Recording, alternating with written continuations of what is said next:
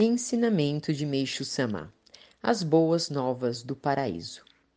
Qual será o maior e o último objetivo do homem? Resumindo numa só palavra, é a felicidade. Não há certamente quem possa negá-lo. Todavia, tanto as pessoas que buscam a felicidade como aquelas que sentem já tê-la alcançado e desejam mantê-la não conseguem desligar-se de um problema, a questão referente à saúde.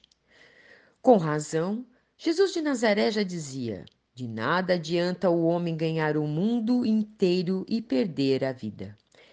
Eu consegui salvar o homem do sofrimento causado pela doença, formando pessoas sadias, e como resultado, obtive sucesso quanto à possibilidade de prolongar a vida humana. Concretizou-se assim o grande ideal que a humanidade perseguia e ansiava há milhares de anos. Quanto ao prolongamento da vida, todos, sem exceção, acreditavam não passar de um sonho de gente tola.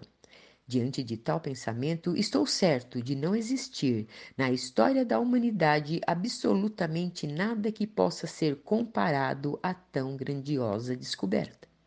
Por isso, acredito que, quando o Jorei chegar ao conhecimento de todos os homens, motivará uma grande revolução no mundo.